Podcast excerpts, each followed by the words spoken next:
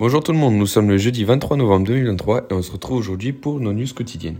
Donc encore une fois aujourd'hui très très peu de news puisque c'est férié aux US euh, et que toute la semaine on, le savait. Donc euh, en plus de ça la semaine dernière on a eu les données de l'inflation. Euh, donc semaine assez calme et lundi je pense que le flux d'actualité reprendra en tout cas d'une manière un peu plus intense. Aux États-Unis, l'économie américaine, on a les commandes de biens durables qui sont affichées avec une contraction de 5,4%. On attendait moins 3,1% et euh, donc par rapport aux 4% du, du, mois précédent. Donc forte contraction, euh, ce qui renforce l'idée des investisseurs selon laquelle la Fed a atteint son pic au niveau des taux directeurs et donc ils spéculent maintenant sur une voire plusieurs baisses euh, de taux courant 2024.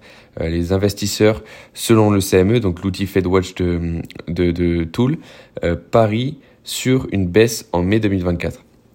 Donc euh, on a la Fed d'un côté qui essaie de, de, faire croire au marché que l'inflation est toujours très élevée et que ça va prendre du temps que cette inflation enfin, atteignent la cible des 2%, mais le marché n'y croit pas, euh, puisque de 1, les données économiques montrent qu'il y a quand même une baisse d'activité, et donc ça, ça va jouer en faveur de l'inflation, et de 2, euh, on a une inflation qui est, en, qui est redescendue en dessous des attentes, donc tous les signaux montrent que la Fed pourrait être un peu plus dovish euh, dans sa politique monétaire.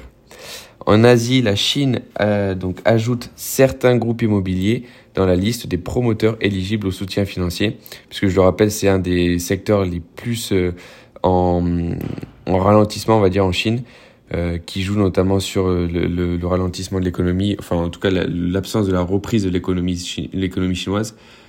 donc à voir si l'économie reprendra dans les mois à venir. Ça fait plusieurs fois maintenant que j'en parle et on n'a toujours pas de, signaux en tout cas qui pourrait nous faire penser le contraire. Au niveau du pétrole, on a une chute de 4% du baril en séance hier, due au repoussement du meeting des pays membres. Euh, donc la réunion devait, donc des membres de l'OPEP, la réunion devait se dérouler le 26 novembre, elle se déroulera au final le 30 novembre. Donc c'est quatre jours qui sont très cher payés euh, pour une baisse de 4%, mais en réalité, je, cette baisse est liée aux divergences d'opinion entre les pays producteurs, puisque par exemple l'Arabie saoudite veut euh, continuer le coût de, des productions. Et, euh, et, euh, pour, et donc la Russie, etc., ne respecte pas les, le contrat qu'ils ont signé entre pays producteurs. Donc c'est toutes ces, petites choses-là qui font que, les idées divergent et que les, pays producteurs, en tout cas, veulent en tout, produire et vendre pour leur propre intérêt et pas pour l'intérêt du groupe. Et donc tout ça, ça entraîne la chute du pétrole. Au niveau de la microéconomie, on a Engie qui craint une baisse de la concurrence sur le marché de l'électricité, et Silor Luxotica qui signe un, accord euh, de licence avec Montclair, BNP Paribas qui ne financera plus les projets autour du charbon métallurgique, Airbus qui crée un site consacré à l'espace à Stevenage, euh, Voltalia qui signe un contrat de fourniture d'électricité de 15 ans avec euh, Coop au UK, Broadcom qui emprunte près de 30 milliards, donc 28,4 milliards de dollars pour financer l'acquisition de VMware. Boeing, le régulateur américain de l'aérien, autorise les essais du 737 MAX. Novo Nordisk qui investit 1,2 milliard d'euros en France. Et enfin, Eni, euh, on a Moody's qui relève la notation de négative à stable.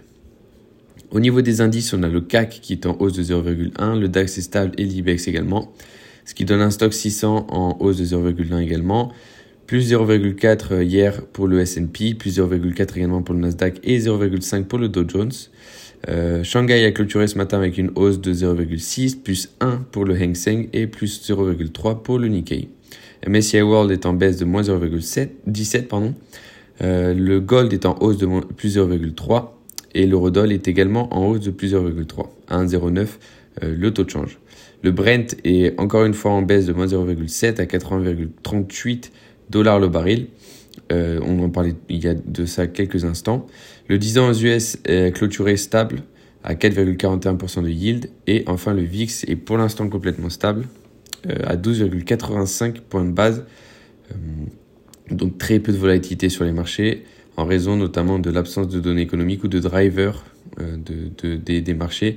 On a juste Nvidia qui a publié hier enfin, où les investisseurs ont réagi à la publication d'NVIDIA après séance. Mais voilà, ce n'est pas un motif euh, d'explosion dû à la volatilité sur les marchés. On se retrouve demain pour nos news quotidiennes.